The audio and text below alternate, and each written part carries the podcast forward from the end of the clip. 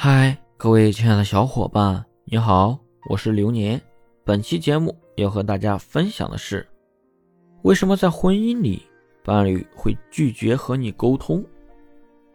两个人明明很相爱，结了婚，可是婚姻却过得连话都不想说的地步。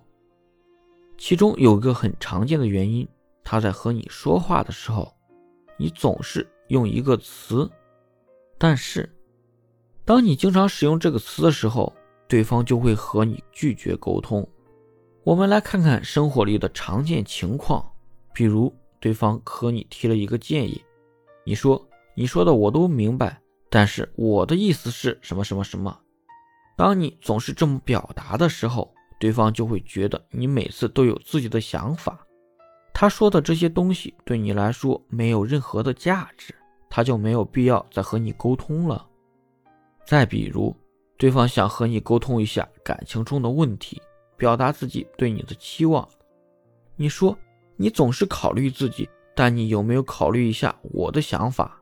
你希望伴侣看到你内心的需求，可你这样说，说明你也没有考虑他的想法。他在和你说他的期望，希望你能改变，可以满足他，但你忽视掉了他的表达。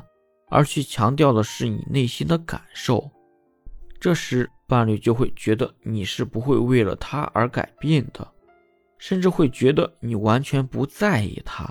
时间一久，他也就不会表达自己的需求了，会对你对这段感情不满，自然也就不会对你好，你们的婚姻状态会越来越差，最终走到了离婚的地步。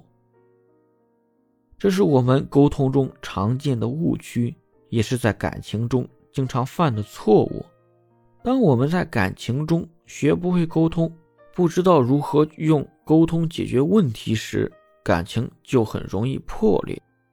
学会沟通，懂得倾听，愿意满足伴侣的内心需求，是我们在婚姻里需要做到的。你在婚姻里会用上面的方式和伴侣沟通吗？欢迎在评论区留言。